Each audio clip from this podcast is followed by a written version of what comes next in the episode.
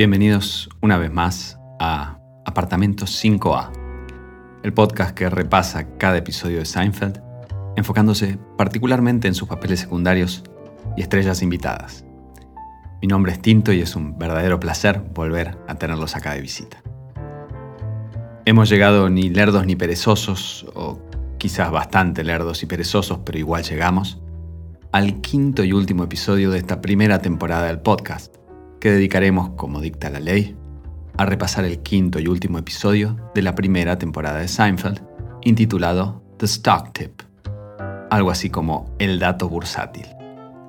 Este es uno de esos episodios en los que los personajes secundarios nuevos que aparecen no son demasiado importantes dentro de la trama, pero de todas maneras les prometo un par de ángulos interesantes para analizar, porque de eso se trata este rincón. Arranquemos, como solemos hacer, con un repaso acerca del argumento de este capítulo, en el que el hilo principal lidia con George recibiendo una especie de dato secreto con respecto a un posible negoción en la bolsa de valores con las acciones de una compañía llamada Centrax, que aparentemente está desarrollando una tecnología revolucionaria para transmitir espectáculos de ópera. George convence a Jerry y ambos terminan invirtiendo dinero en partes iguales. Obviamente, la acción inmediatamente empieza a bajar y bajar para desesperación de los socios inversores y beneplácito de Kramer que por alguna razón, y su desconfianza acerca del mundo bursátil es solo una parte, disfruta enormemente las desventuras financieras de sus amigos. Eventualmente Jerry se sale del infausto negocio, mientras que George decide, en sus palabras, hundirse con el barco. Increíblemente la tendencia se revierte y George termina sacando unos buenos pesos de toda esta aventura especulativa, en una rarísima ocurrencia para esta serie, atribuible al hecho de que estamos en la primera temporada y todavía hay ciertos axiomas de guion que no estaban tallados en piedra como que a George nunca nada le termina saliendo bien. En paralelo a esa historia principal, tenemos algunos hilos secundarios. Jerry se hace una escapada de fin de semana a Vermont con su novia, con consecuencias nefastas para la relación. Elaine sale con un muchacho con el que se lleva muy bien, pero él es dueño de un par de gatos y ella es alérgica. Luego de un ultimátum, el muchacho elige a los gatos porque, según Elaine, son animales muy limpios. Kramer, por su lado, quiere hacer que Jerry invierta en su idea de un dispenser de corbatas descartables. Como comentábamos al principio, no hay demasiado peso argumental en los roles secundarios de este episodio, excepto en el caso de Vanessa, la novia de Jerry a la que no le gusta para nada la coqueta hostería a la que van por un fin de semana que termina resultando muy lluvioso y exponiendo las crecientes grietas en una relación que no sobrevive a esas mini vacaciones. Pero de Lynn Clark, la actriz que interpreta a Vanessa, ya hablamos en el episodio 2 de esta temporada del podcast, dedicado a The Stakeout, el capítulo en el que ella y Jerry se conocen. Este es uno de esos rarísimos casos en el que una novia le dura más de un episodio a Jerry. Del resto de los actores invitados, quien más diálogo tiene por lejos es Ted Davis, quien interpreta al encargado de una tintorería a la que Jerry, acompañado por George, va a quejarse porque le achicaron una camisa en forma irremediable. De hecho, Jerry no busca tanto un resarcimiento económico, sino una simple admisión de culpa. In fact, forget the money. I don't even want the money. I just once would like to hear a dry cleaner admit that something was their fault. That's what I want. I want an admission of guilt. Maybe you ask for it to be washed. No, dry cleaned. Let me explain to you something, okay? With certain types of fabrics, different chemicals can react, causing. You shrunk it. You know you shrunk it. Just tell me you shrunk it. I shrunk it. Ted Davis tiene un nombre muy anglosajón y se crió en Texas, pero en realidad nació en Trinidad y Tobago. Si bien ahora está dedicado a la fotografía profesional y regentea una galería de arte en México, entre los años 1985 y 2005 pasó dos décadas en Hollywood dedicado a ser comediante de stand-up y actor. De rasgos étnicos muy atribuibles para nuestros ojos occidentales a una región de Medio Oriente o alrededores, su carrera actoral parece haber estado especialmente circunscripta a papeles que, dentro de los estereotipos hollywoodenses de la época, cuadraban con su apariencia. Así, por ejemplo, en cine lo tuvimos manejando varios taxis, como por ejemplo en Doc Hollywood, la comedia romántica protagonizada por Michael Fox en 1991, o en Venganza del Barón Rojo, una película para niños de 1994 con Mickey Rooney y Tobey Maguire.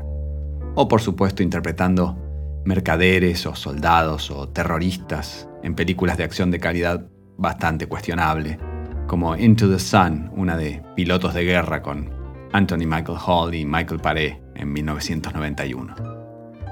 En televisión tampoco pudo desplegar demasiado rango actoral en sus participaciones en series como Who's the Boss, Casados con Hijos, Ned and Stacy o Just Shoot Me, en donde habitualmente le tocó hacer personajes de esos recientemente inmigrados que supuestamente tienen que hacer reír, basados únicamente en su forma graciosa de hablar, con nombres como Rashid, Vanit o Habib. Esa misma tendencia parece repetirse con el segundo actor invitado del que vamos a hablar hoy. Se trata de Benjamin Lum, que interpreta al empleado de un almacén en el que están haciendo compras Jerry y Vanessa, y que tiene una minúscula línea de diálogo que parece existir únicamente para ser pronunciada con un marcado acento oriental. Excuse me, do you have these in the puffs? No puffs, just flakes. Si uno analiza la bastante frondosa carrera actoral de Benjamin Loom, que nació en Hawái en 1953, comenzó a actuar en 1978 y falleció muy joven en el año 2002, también parece haber estado confinado a roles muy acotados debido a su apariencia. Y si bien es injusto y a veces francamente malintencionado enfocar 30 años para atrás con la mirada mucho más evolucionada de hoy, tampoco podemos dejar de notar esa especie de círculo vicioso de tintes raciales que se daba mucho más abiertamente en aquellos tiempos.